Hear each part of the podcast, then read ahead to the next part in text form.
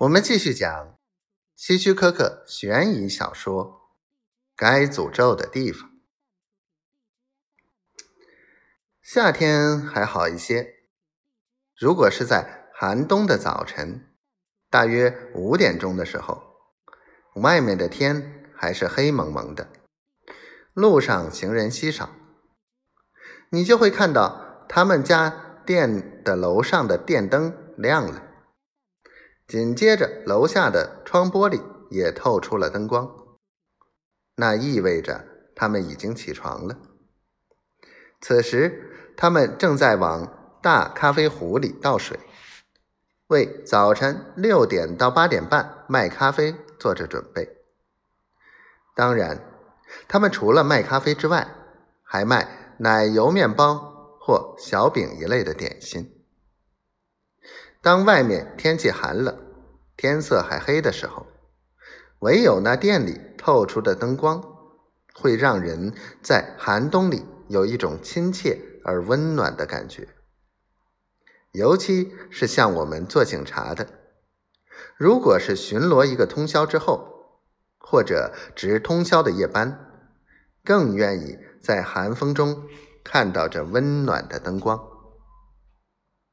不过，虽然这家小店的灯光让人感到丝丝暖意，但这家的男主人比尔却不是一个热情友善的人。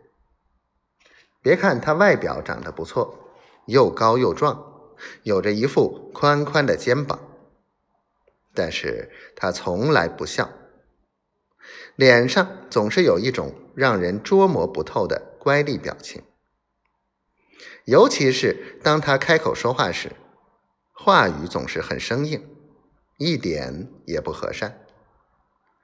我猜测，或许是他仅靠那个小店过生活不怎么如意，或许是他认为自己整天为那些并不比他强的人服务而感到厌恶，或许是……总之，这是一个令人讨厌的人。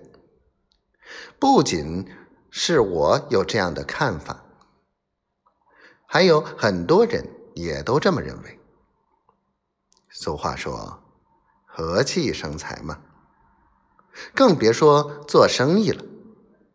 可他怎么就不明白这个道理呢？他的妻子约瑟芬倒是个人缘不错的人，不仅人长得好。而且干活麻利，待人也和气。